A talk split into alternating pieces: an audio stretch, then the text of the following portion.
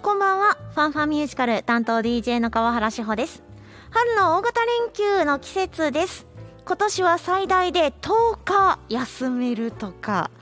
ちょっとすごいなと思っていますが、まあ、我々基本カレンダー通りのスケジュールなのでそんなに休みがあるときっとずーっと家でミュージカル見てそうです。まあそれはそれで贅沢かなと思いますがお休みな方どんな風に過ごされるんですかねよかったら教えてください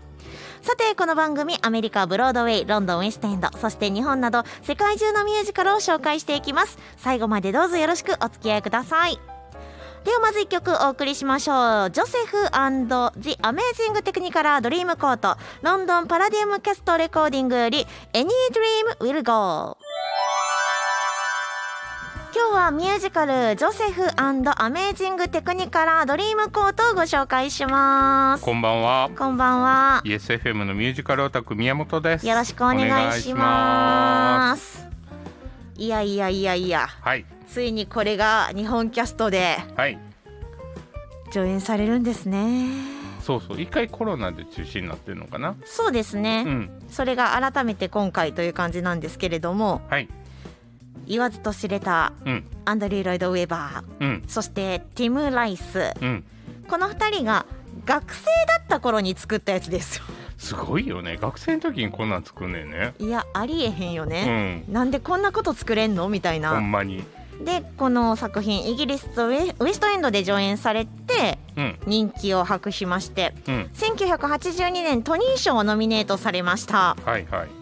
まあでもアンドリュー結構ですねキリスト系好きなんだなとあそうかジーザスも書いてるもんね。そうそうそうそううん。これはですね旧約聖書の創世記のジョセフの物語がベースになっているとうんいうことなんですうんうん。腹に満ちたジョセフの人生が全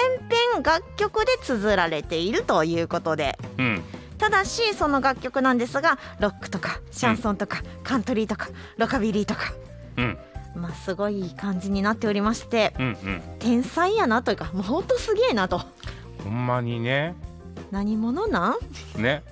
ていう感じなんですけ羨どましい限りです。いやそこまでの才能をですね、い、かんなく発揮している人生ですよねそう、僕にその才能があれば、こんなとこに おらんその通り。間違いないはい、で日本キャストでやってなかったんだっていうのもちょっとびっくりだったんですけれどもはい、はい、はい、今回初上陸うん、二世劇場で4月29日までまず東京上映が行われます。はい、というのもこれ4月5月うん、開幕目前に公演中止になっていたんです2020年の時点で。はい、はい、はい、はい。ででもやっぱりやりたいということでうん、今年うん、幕が開きましたはい、主演が平成ジャンプです。ああ、はい、 はい、でナレーター役がうん平野綾さんとシルビア・グラブさんのダブルキャスト、うん、贅沢だね。贅沢ですよね、どっちも聞きたいそう、うん、いやーでねあの私の中でキャストを見ながらえっとう小浦和正さんっん、誰。てなったんですけ どはい、カッコで「芋洗い坂係長」って書いてほらほら、あの人もともとダンサーやから。そうそうそうそうそう、うん、いやあの本名で出るんやほら、えっ、とね、四季のアラジンのオーディションにも受けてはるからね。はいはいなるほどうね、ん、いやこれからはだからあの芋洗い坂ではなく小浦さんで行くんかな。紹介することも増えるのかなああ、かもしれへんね。はい、このあたりも、もぜひチェックしていただきたいと思います、はいでは楽曲をお届けしましょうジョセフアメージングテクニカルドリームコートロンドンパラディアムキャストレコーディングよりジェイコブサンズ今日はミュージカル「ジョセフザ・アメージング・テクニカラー・ドリームコート」をピックアップしていますおい、ではここでストーリーを簡単には紹介できませんはい、はい、えー旧約聖書創世記のジョセフの物語がベースになっていてうん、前編音楽ですはい、はい。セリフではなく音楽でございます、はい、ただですねあのナレーター不思議な女性ナレーター役が出てきて過去の物語を語るというのが、あ、解説してくれるそ人うがそおうんそうそうねんねそう、はい、はい。でそれが聖書の物語うん、うん、で子供たちを世界物語の世界にいざなって夢を見ることうん諦めずに希望を持って生きることの大切さをうんうん子どもたちに教えていくほうほうほうほっうていうのがベースなんですけれどもうんまあジョセフさんですねうんいろいろあるわけですよ。 ああ問題児なんねまあまああのー、12人兄弟の11番目うんあ兄弟いっぱいいますうんでお父ちゃんはなぜか11番目のジョセフが大好きと、うんうんうんじゃあ残り11人はというとうんめっちゃムカつくうんうんで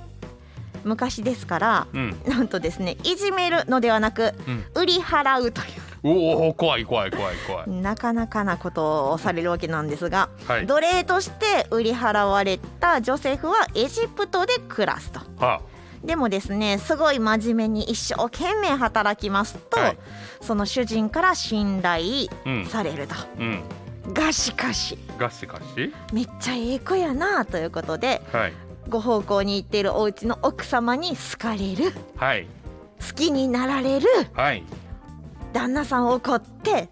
牢屋に入れる、ああはい謎謎ですね、うんうんいろいろあるわけなんですうんただこのジョセフというのは夢を読み解く能力がありましてうんでこれを生かしてどんどんどんどん自分の地を上げていてエジプト国王に仕える立場うんになっていたある日うんいやいやまたですねうんこんなことするあんたって思ったんですけどうん自分を売り飛ばした兄弟たちうんがやってくるんですようんうんなぜなら弟がすごいことになったからあでさあどうするあといった物語になっておりあまあああるあるやねすなんかねあるあるやなんねか ね切ないというか自分ら悪いやんみたいなまあまあね金持ちにたとなった途端親戚増えんのと一緒よねそうそうそうそうでもね旧約聖書ってえらい人間臭いなというそうそうなんか人間のなんかあの悪いとことか嫌なとことか、こんなんしたらあかんでっていうのを教え込むのにそういうストーリーを作ってるんでしょ。ねえうんうんうんもうそのあからさまなところがですうね、ん見事に描かれている作品でございますはいはいでは楽曲お届けしましょう、はいジョセフジ・アメージング・テクニカラードリームコートロンドンパラディアムキャストレコーディングより「555ジョセフ」今日はミュージカル「ジョセフアメー